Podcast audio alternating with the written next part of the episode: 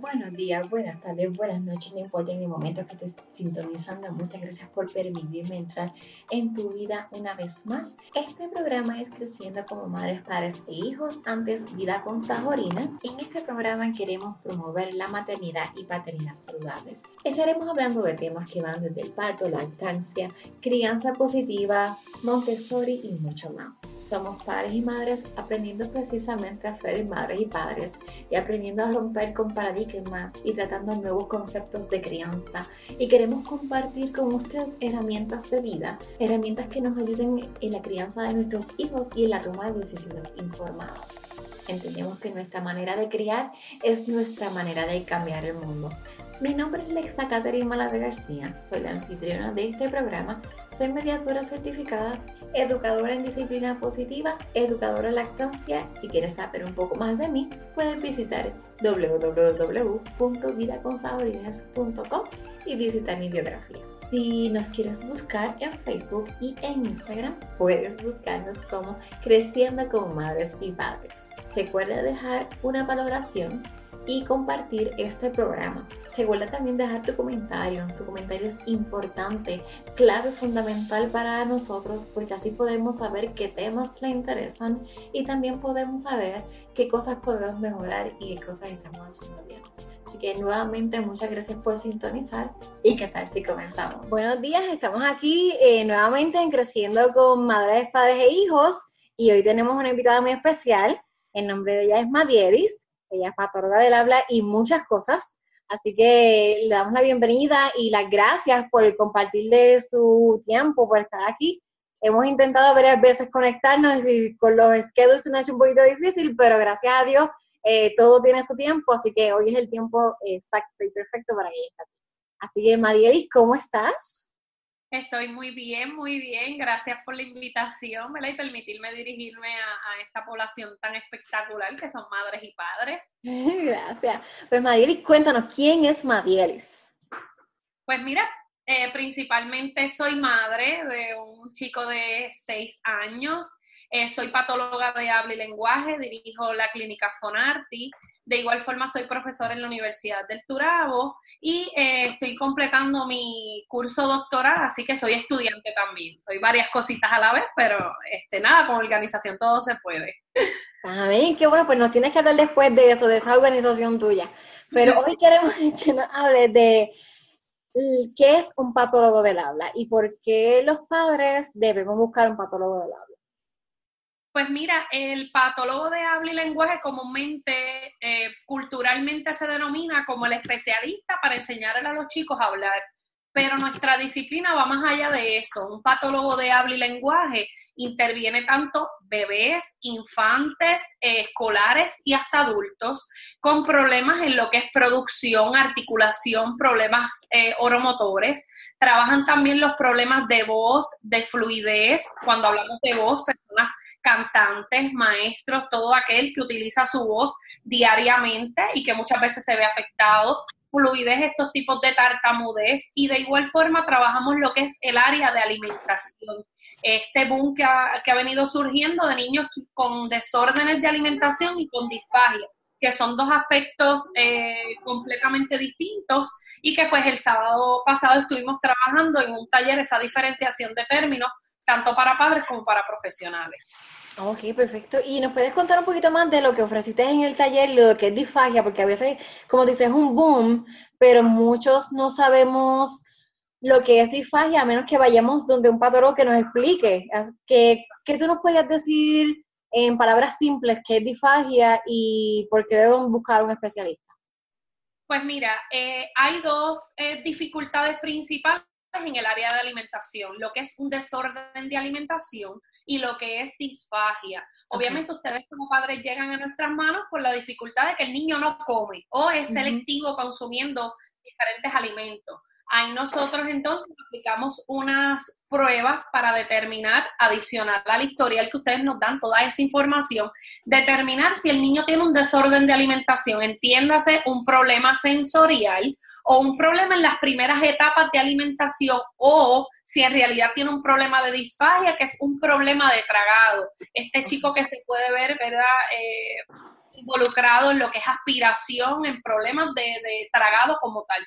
Hay que, ¿verdad? La diferenciación, para dártela en, en palabras simples, disfagia un problema de tragado y desorden de alimentación es una selectividad y un problema puede ser oromotor o sensorial. O sea, es que es un poco complejo, por eso quisimos compartirlo en un taller, estuvimos tres horas oh. impartiendo ese conocimiento profesionales como a padres y quedaron sumamente encantados porque son términos, como bien tú dices, eh, es un boom, pero para muchos es algo desconocido. Por lo tanto, si sabemos lo que tiene el menor, vamos a intervenir correctamente. Bueno, yo quiero me encanta esta información, me estoy riendo porque quiero pedirles disculpas porque tengo a mi niña por ahí y ella está, no ha hablado todavía, pero se nos mete en la cámara y aunque yo voy a presentar el audio solamente, si nos escuchan riendo es porque ella se ha metido diciéndonos hola que lo acaba de hacer, así que quiero pedirle disculpas por eso. Me habías hecho un comentario sobre la intervención temprana y quiero retomar la misma. Por favor. Porque es también un punto bien importante.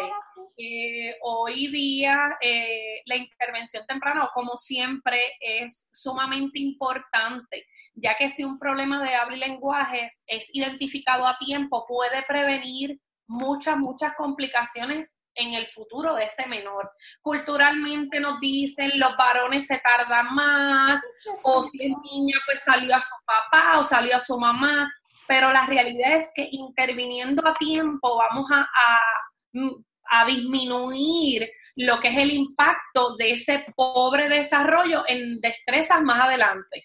El habla es base para el desarrollo de la lectoescritura, para el desarrollo de la comprensión. Un niño con un problema de habla y lenguaje que no se interviene a tiempo va a tener repercusiones en lo que es lectura, escritura, comprensión, discriminación en el área escolar.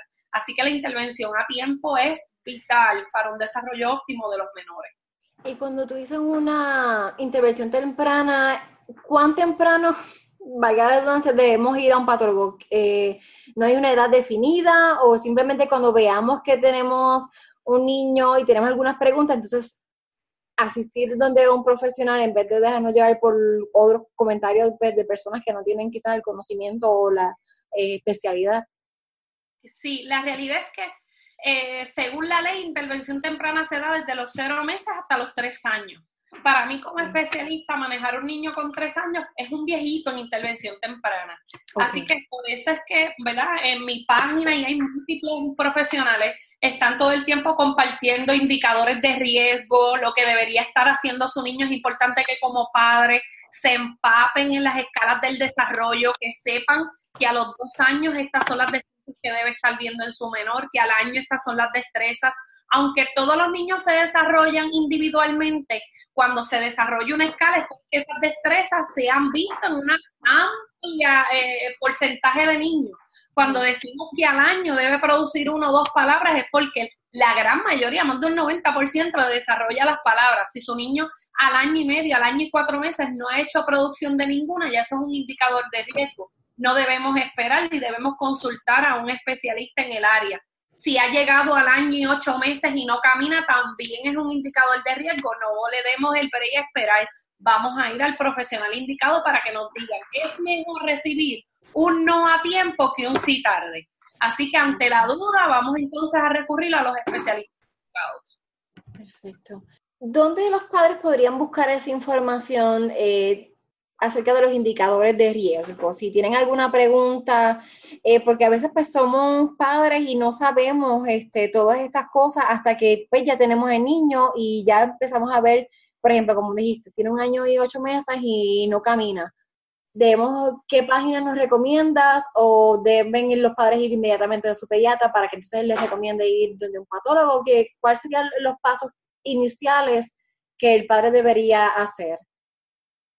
Pues mira, la realidad es que yo recomiendo que cada padre, según la inquietud, vaya a recurrir al especialista indicado. Sabemos que el pediatra es el cabecera, pero muchas veces el pediatra con un enfoque médico eh, se basa o tiene un enfoque de estabilizar a ese menor. Mira, él no está caminando, pero está con sus vitales bien, el niño come, pues mira, no nos debemos preocupar, cuando en la realidad sí debemos preocuparnos porque un desarrollo motor tardío va a causar otros efectos, pero eso el pediatra no lo ha de conocer tal vez muy a fondo porque no es el especialista en esa área.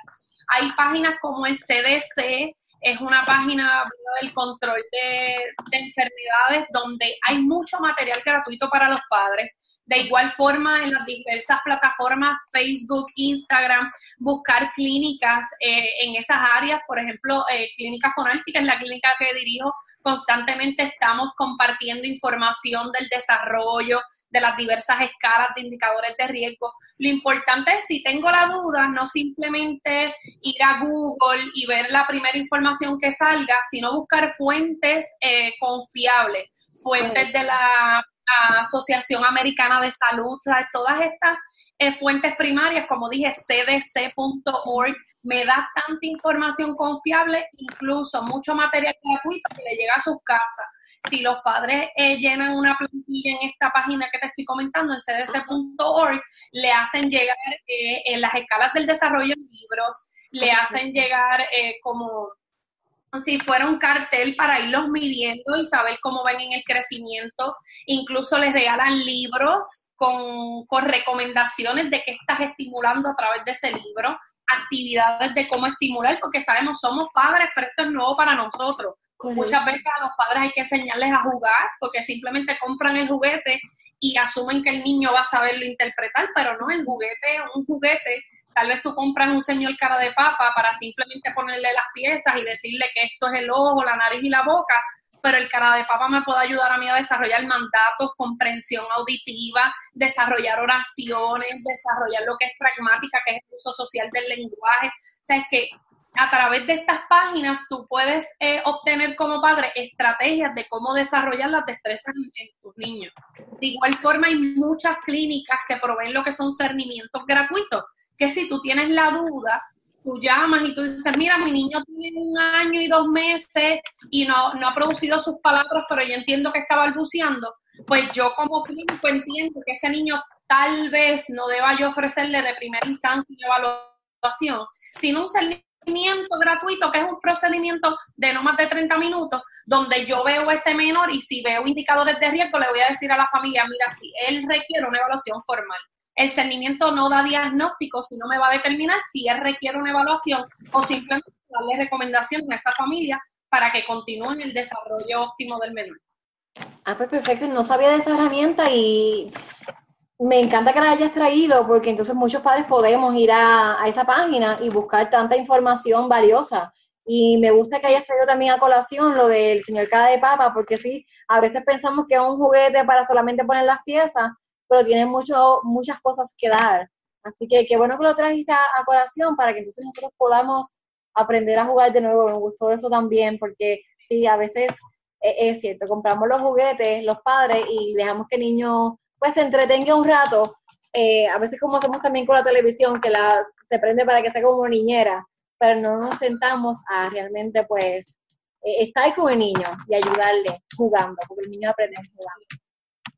Perfecto, gracias. Eh, entonces... Sí. ok, vente. Eh, entonces, tú tienes un niño también de seis años y yo me imagino que esa ha sido tu motivación eh, para esta carrera que tienes, porque también estudiaste para maestra, ¿correcto? Sí, yo mi bachillerato eh, fue en educación especial. Eh, de igual forma hice un minor en español porque siempre me, me llamó la atención lo que era el desarrollo del lenguaje. Incluso durante el bachillerato, mi investigación eh, dentro del programa de estudios de honor fue dirigida a lo que eran las repercusiones de estas nuevas tecnologías, lo que era el desarrollo del lenguaje tanto hablado como escrito. Luego de, completar mi bachillerato, empiezo a, trabajar como maestra, tanto en ambientes públicos como privados, con esta población con necesidades especiales. Y me llamó mucho la atención eh, lo que era la disciplina de patología de habla y lenguaje como ya tenía este, una preferencia a lo que era lenguaje, pues me, llamó la atención y entonces emprendí los estudios luego de hacer una certificación en autismo. Eh, además de verdad de, completar y tener los estudios, pues Dios me, me dio la bendición de tener a mi niño y la realidad es que Adrián fue un chico muy especial porque su desarrollo fue, fue duro, fue difícil. Mi niño, desde que estaba en mi vientre, mi cuerpo lo rechazaba totalmente, fue factor RH, así que mi cuerpo estaba rompiéndole sus glóbulos, ¿sabes? Todos los, médicos que, veían mi embarazo me daban la opción de, un posible aborto, eh, por esto de que pues ellos diagnosticaban o, predecían que él iba a venir con múltiples complicaciones. Yo decidí continuar mi embarazo, él fue un chico prematuro, batalló una semana en NICU, me lo dan de alta un domingo en el 2012 eh, sin ninguna explicación. O sea, los médicos me dicen, él no iba a salir y hoy se te está dando de alta, o sea, él, él tiene un propósito, es un milagro de Dios. Y así ha sido, ¿sabes? Durante sus primeros años de vida fue duro, él presentó lo que fueron issues sensoriales, yo no podía salir a ningún lado con él, él no se comunicaba, él fue, fue mi mejor eh, maestría y yo pues me preguntaba por qué, por qué viví esto y mira, tenía una gran razón de ser. Esa fue mi, mi mejor maestría, mi mejor preparación porque además de poder tocar familia, diagnosticando y trazándole un buen plan de tratamiento, tengo ese toque de empatía en decirle a esa familia, mira, no estás solo, yo lo viví, yo sé lo que siente. Muchas veces llegan a la oficina y se les da una terapia y pues conversamos y yo lo veo con esos ojos de desesperación, los ojos que en algún momento yo tuve, la mirada que alguna vez yo tuve. Así que en esos momentos pues sé llevarle una palabra de aliento porque no lo leí, no lo escuché, sino que lo viví, lo sentí y puedo decir, mira, eh, estás pasando por un proceso que es completamente normal, no estás solo, etcétera. Así que Adrián, además de ser mi motivación, ha sido el, el ¿verdad? El propósito de Dios en mi vida, eh, haber vivido esa, trayectoria de su desarrollo un poco complicada, pero fue para esto, para eh, llegar a más familias, para tener ese toque de empatía y poder dirigirlos en, este camino. No pudiste haber dicho mejor porque por eso es que yo decidí entrevistarte, no solo porque pues fuiste también, yo llevé a mi niña a tu clínica por buenísimas recomendaciones, eh, y es por eso mismo, porque el calor que, que tú das cuando uno llega a tu clínica, uno no se siente como que en una clínica aparte, sino es como que tú sabes lo que uno está pasando y la, las inquietudes y quizás, como tú dices, el desespero porque uno no sabe. Eh, uno es padre y uno pues como, como diría, como muy corriente. Eh, no sé muchas cosas y al llegar allí pues como tú ya lo has vivido y tienes también la experiencia y la especialidad, pues sabes cómo, cómo impactar, no solamente profesionalmente, sino también pues, pues como madre también. Y, y, de verdad que recomiendo a muchos que, que, te busquen. Sé que estás en Facebook y en Instagram eh, para que se pasen por allí y busquen a Clínica Funarti para que busquen más información y si tienen eh, las inquietudes, pues pasen por allí y llamen y hagan su cita para que eh, reciban los servicios. Claro que sí, claro que sí. Siempre estamos disponibles para ayudar, para dar un buen consejo y como yo digo, hay muchos servicios para los niños, muchos este, especialistas excelentes, pero a veces olvidamos que el motor de estos niños son los padres, y los padres necesitan de ese apoyo, de ese, a veces ese oído, ese hombro que necesiten darle apoyo, porque llegamos a las oficinas, pero nadie nos dice lo estás haciendo bien, cogen a nuestro hijo, se lo llevan a un cubículo a trabajar y nadie sabe ese bagaje ese día, como cómo el padre se ha sentido, o sea, que, que ¿verdad? El enfoque que, que, tenemos acá en la clínica es bien diferente por eso, porque atendemos de forma eh, global, tanto el niño como la familia, y si vamos a mamá que esté un poco triste, vamos, cómete una paletita tú también, lo estás haciendo bien, sigue aquí, porque sabemos, y yo que lo viví, no es fácil, o eh, no, económicamente muchas veces se nos hace difícil, eh, cuestión del tiempo, porque entonces tenemos que trabajar para estos servicios, para proveer los servicios, no podemos llegar, es, es complicado, la vida se convierte un poco más complicada, pero no imposible. Así que siempre van a haber especialistas que vamos a querer ayudar tanto al niño como a la familia, que es importante. Y qué bueno, de verdad, porque es necesario y como me gusta porque en lo que dices de que, que también ayudas a las, a las familias, a, las, a los papás, a las mamás, una vez que estén allí, que no solamente a los niños, porque sí, eh, es un poco difícil y, y es bueno que, que uno sienta ese aliento y ese calor eh, humano. Así que muchas gracias, Madrid, por, por ser así, porque todas en tu clínica también son así. Sí, no, definitivo. Aquí esa es nuestra encomienda y todos de una manera u otra llevamos la misma línea, hacer sentir que están en familia, eh, sentirse en la, la apertura de compartir con nosotros diferentes situaciones. Hay muchas madres que nos hacen, nos dicen, ustedes son las psicólogas, este, son las ginecólogas, son las patólogas, las terapistas, porque se sienten en la confianza de traernos cualquier inquietud porque muchas veces pues podemos darle la recomendación. Ahora mismo nosotros contamos también con un chat de padres donde pues se comparten especialistas, ya hay una madre que está creando como un directorio de especialistas, o sea que de una manera u otra eh, esa red de apoyo nos ayuda a muchas veces agilizar los procesos porque eh, necesitamos en muchos de los casos de los niños requieren de ir a múltiples especialistas, pero queremos ir a los mejores y en ese caminar nos tardamos y entonces eso afecta a la intervención temprana porque tal vez si yo hubiese llegado a este doctor que era excelente o que podía atender a mi niño mejor, llegué a el tercer lugar y corrí dos antes, ¿sabes? Que con ese tipo de, recomendación o red de apoyo podemos llegar directamente a los especialistas sin, seguir, sin seguir probando, sino que ya otros pues nos dan las recomendaciones. Perfecto. Este, sí, yo también soy del grupo y sí, eh, es fenomenal porque ese apoyo que se da en el grupo es, increíble y yo también he buscado como que he preguntado qué especialista para tal cosa y, me han ayudado. Así que sí, doy fe eh, y testimonio de que ese grupo de apoyo que tienen en WhatsApp eh, es increíble. pues, y madres y padres, porque hay madres y padres en ese grupo así que son fenomenales. Maggie, eh, ya estamos terminando la, un poquito la entrevista y quería que, no, ¿qué consejo nos puedes dar primero como profesional, como la Madiris, la patología del habla, y también luego un consejo como Madiris, pero la madre. Ok. Pues mira, este, consejos eh, en primera instancia, como patóloga de habla, obviamente si tienen alguna preocupación, inquietud de cualquier hito del desarrollo, cualquier, yo digo que el instinto maternal, este, paternal, incluso algunas abuelitas ya están tomando ¿verdad? pie en esto. Si hay alguna inquietud, recurra al especialista. Si usted tal vez no tiene la confianza de llegar al especialista, busque en las diferentes redes sociales o en las mismas páginas de internet, pero de como le dije, cdc.gov es una buena página de, información confiable para usted poder acudir. Como madre, pues le puedo decir, eh, no es fácil, ¿verdad? Cuando, cuando encaramos un, diagnóstico, luego de, pensar que era algo sencillo, eh, yo puedo, ¿verdad? Siempre he descrito que el proceso de, de un diagnóstico es como como el proceso de duelo cuando hay una pérdida o una muerte, ya que pues pues, desde el vientre nosotros anhelamos este, este niño o esta niña ideal y de la noche a la mañana ese niño ideal y, o ese niño ideal se desaparece y llega otro con otras necesidades y lo que tú antes te preguntabas, a qué escuela irá, a qué estudiará, se convierte en a qué especialista voy a ir, si yo no estoy, ¿quién lo va a ayudar? Es que es un proceso de duelo, de aceptación.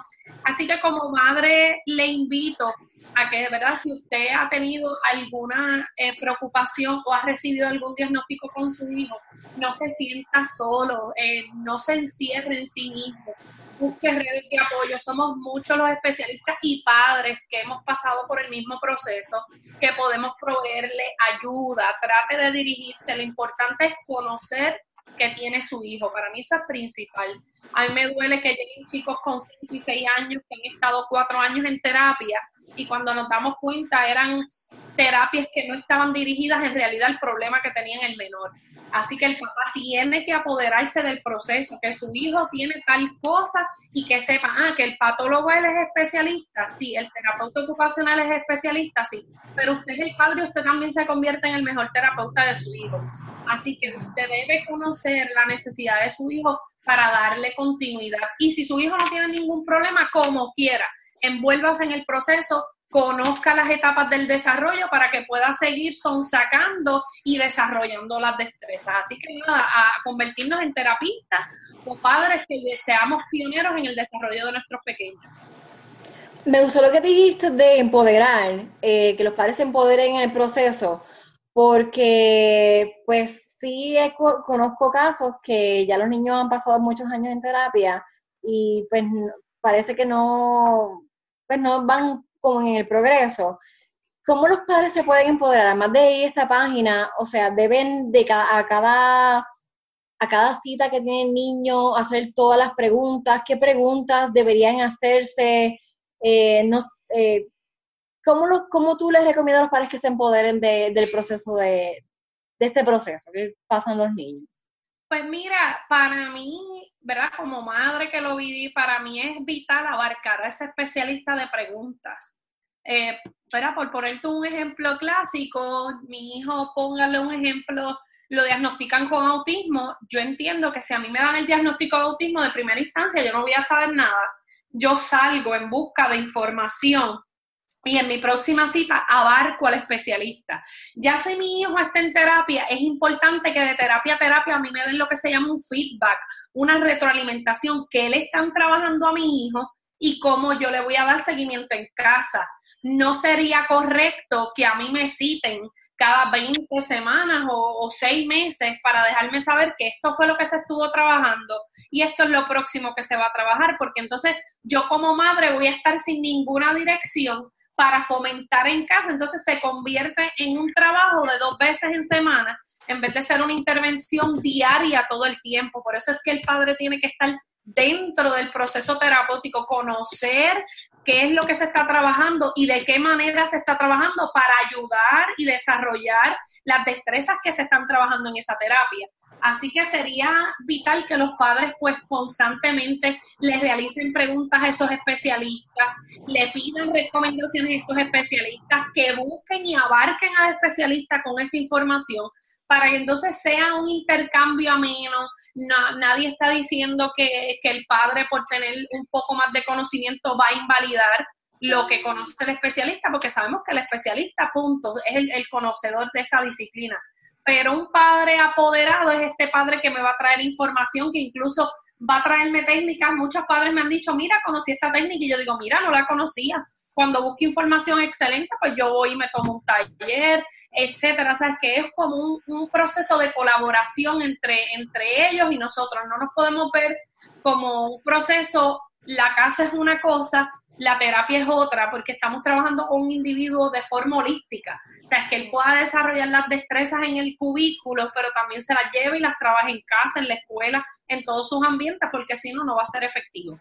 Así que, ¿cómo nos empoderamos? Mira, conociendo cara a cara esos especialistas, abarcándolo de preguntas y de recomendaciones y que nosotros también como padres las implementemos y si tenemos las dudas, seguir, seguir eh, haciendo preguntas y buscando información. Perfecto, gracias Madeli. Yo creo que eso es bien, eso es bien importante para, todos los padres, esa retroalimentación. Em, ya que estamos terminando, cuéntanos, ¿qué, ¿cuáles son tus libros favoritos? Para irnos un poquito más, ya no de tanto de, no tan serios en la entrevista, sino que, ¿cuáles son tus libros favoritos? ¿Qué nos recomendarías leer? Pues mira, yo, yo leo de todo un poco, así que si, si es para esto del desarrollo de los padres, a mí, cuando es problemas de alimentación, a mí me encanta el libro de Food Chaining. El libro de Food Chaining, así mismo se titula, fue desarrollado por unas terapeutas ocupacionales, pero de igual forma, una madre especialista que pasó por el proceso de que su hijo era lo que llaman picky eater, que era selectivo, y ella desarrolla este método de cómo trabajar con el hijo de una forma efectiva.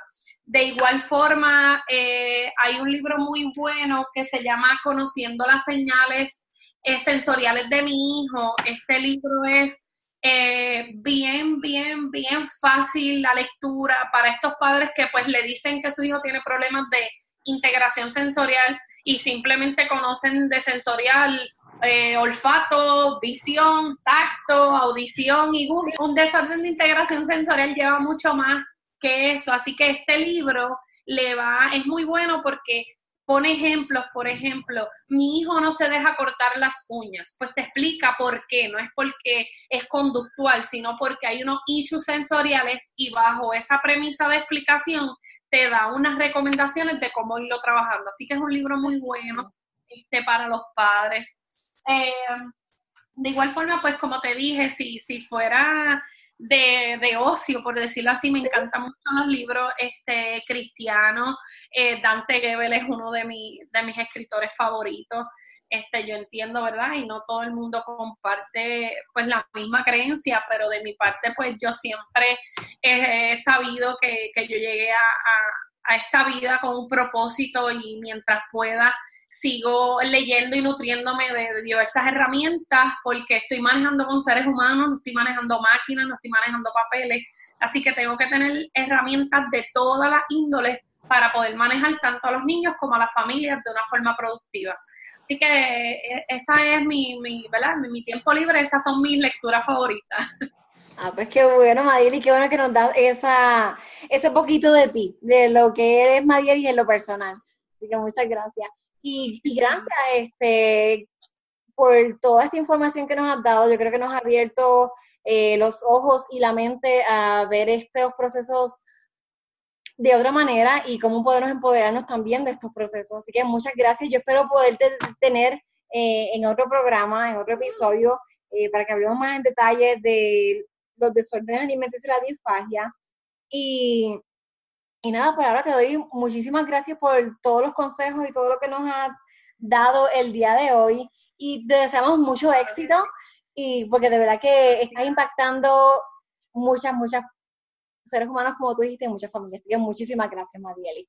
Gracias a ti por la invitación y gracias a todos esos oyentes que puedan entonces implementar todas las las recomendaciones brindadas y que nos puedan seguir en nuestras redes sociales, Clínica Fonarti, eh, tanto en Facebook como en Instagram. Así que nada, les agradecemos muchísimo la invitación.